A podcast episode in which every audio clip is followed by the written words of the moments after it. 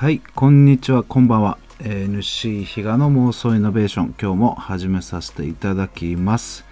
えー本日はですね、何をまあ喋ろうかなっていうところなんですけども、ちょっとあの、この食とかですね、食べる食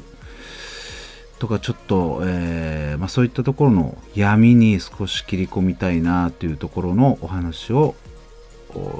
させていただきたいなっていうところで始めさせていただきます。まずですね、皆さん、日頃、まあ、毎日食べる食事について、えーどういう、どこまで、まあ、考えていますでしょうか。実はですね、えーその世界で見ても、主要国の中で見ても、今現在日本の問題となっている、まあ、農薬の部分がありますよね。もちろん皆さんもご存知だと思うんですが、日本は、えーここ近年の中でも、えー他の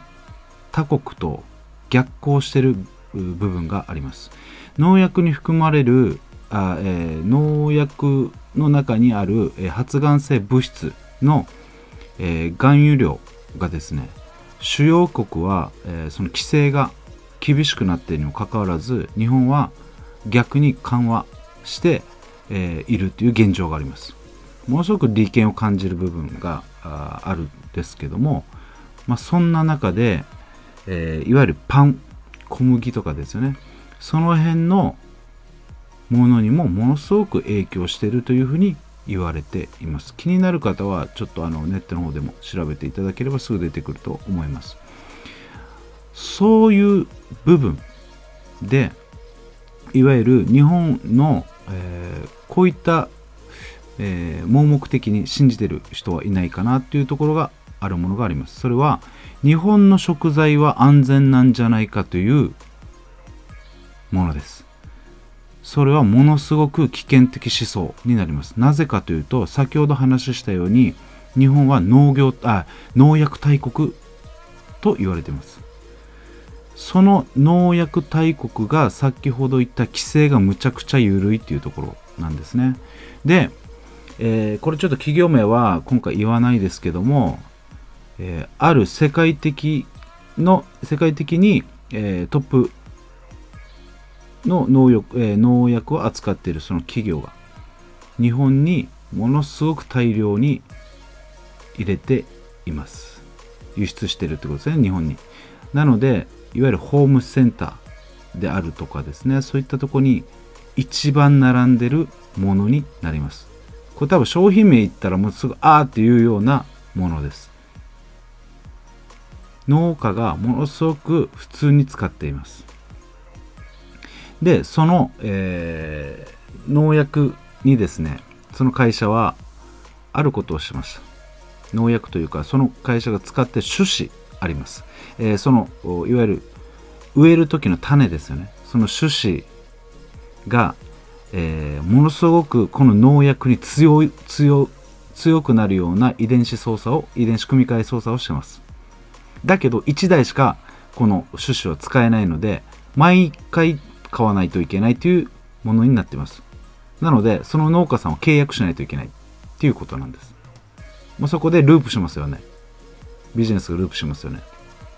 そういうところがものすごくホームセンターとかいろんなところに置かれている。でその種子も契約制。でその種子を別で買ってしまうと訴えられるという部分。ものすごく闇を感じざるを得ないかなという部分ですよね。そういったものを我々の国民の口の中に体の中に取り込まれていく。もちろん。でそこで問題なのがその農薬がそもそも問題なのかっていうところがありますよね。実は、えーその会社は世界的にも何兆円規模で、えー訴えられて支払いに応じている部分になります。それは農家さんに訴えられているということです。農家というユーザーさんに、えーその農薬を使ったことで、えー、癌になったと。それで訴えられて結局敗訴して支払いに応じるような部分までなっていますそういうものがメディアの中で流れてないっていうところも大問題なんじゃないかっていうものもあるし利権が完全につながっている可能性があるなっていうふうに感じますよね。で、そこで我々の口に入ってくるわけですよね。で、その入ってきたものが体の中にやはり毒素として蓄積していく。そういった中で、じゃあそのももちろん食べた本人もそれが毎日毎日食べていくと、えー、いわゆる大量生産している場所弁当とかですね。いわゆるコンビニ的な。そういった、えー、工業的に生産するところにものすごくフィットしていきますよね。でそれを毎日食べていくとどうなりますかっていう話になる。で結局ですねえっと、そういった農薬が増えてきたことでやっぱりお母さんの体にもものすごく影響してくる、えー、自分が食べたものが、えー、この子供にもその影響していくっていうことですね。なのでもちろんアトピー性皮膚炎であるとか、えー、あとはなんだ脳性麻痺とかですね。いろんなそういう発達障害的なものもどんどんどんどん影響していく。そういった問題がものすごく頻回に起きていってでそこでさらにその負の連鎖はループしていくわけですね。どういったことかというとやはり体を崩していくと今の社会構造どこに行きますかというと間違いなく病院に行くわけですよね。じゃあその病院に行くと処方されるものって何ですかっていう話です。薬ですよね。じゃあ薬って何なんですかって話なんですよ。薬は石油から作られていると言われていますのでその石油利権を牛耳っている人たちは誰なんですかと。少し都市伝説的な感じはするかもしれないですけどもこれはまた、えー、どうかなって思う方は自分でまた調べたらいいと思います、うん、それはまた自分でね確認するっていうのも、まあえー、大事だと思いますのでそういった形でいいかなと。ということは食のところで体が壊れていくような、まあ、食べ物を食べ食べてもらう。それで体が壊れたらそのまま病院という場所に行ってさらに体が壊れるようなものがまたどんどんどんどん蓄積されていきますよね。それはデトックスで完全に出せればいいですけどもそういったものになっていきますよね。だってもはやもう本、えー、その書店に行けばですねそれ食べちゃいけないよみたいなもの本はいっぱい出てるわけなのであのやっぱり自分でこの体の中に取り組む取り込むというところでやっぱりそこは怖いなってやっぱり、えー、感じた部分ですね。本当にその闇の部分っていうかですねこの食の部分からまあ見ましたけども、えー、例えばですね現在、えー、まあ、これ去年ぐらいからですかね、えー、と2018、19年ぐらいに起きた、え、ちょ海外の話になりますけどもインド洋で、え、大型サイクロンが乱発してでそれが、えー、アフリカにですね大きな被害をもたらしたっていうのがありましてその時に土壌がものすごく水で、えー、雨によって雨によって土壌がすごい、えー水が降ったことで、えー、普通は乾いてる部分がものすごく湿った状態になったと。そこで起きたのが砂漠飛びバッタの大量発生。これ現在も続いています。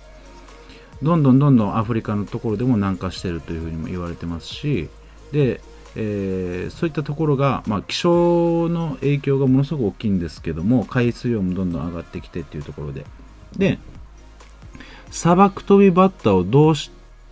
え、たくさん、え、増えてるんですが実は、え、そのバッタに対してもちろん、え駆除やってるんですけどもその駆除も問題なんですね。えっとこれ聖書にも載ってるぐらいこの公害というんですけども虫による災害をそれに、え我々人類はずっと大昔から、え苦しめられてきてるその中でですねこの公害に対して対処する方法が農薬しかないっていうんですね。で、その農薬、恐ろしいのが、その毒性なんですね。えー、いわゆるサリンであるとか、えー v えー v VX ガスかという言われるものいや猛毒指定されてるものと同じぐらいの毒性のものと同等のものというふうに言われています。それがバッタを殺すってことなんですけどもどこに巻かれてるかってことです。今、えー実際これまた問題になってきてるうそうなんですけども結局その畑の土壌に巻かれてるのでそのまた毒を抜かなきゃいけないわけですよね。そこに植えられた野菜がもし自分たちのところ食卓に届いてくるってなるとどうやって見分けがつくんですかっていう話のありますよね。そういった部分があるのであのものすごくですね怖いなっていう風な部分ですね、まあ、世界の中でもそういうふういったものがあるんですが日本はとにかく農業大国っていうところになります。はいというところでまあ今日はですねちょっと、えー食の食とこの社会の少し闇に、えー切り込みましたが、まあ、また今後そういった話もできればなと思います。はい今日は以上になります。ありがとうございました。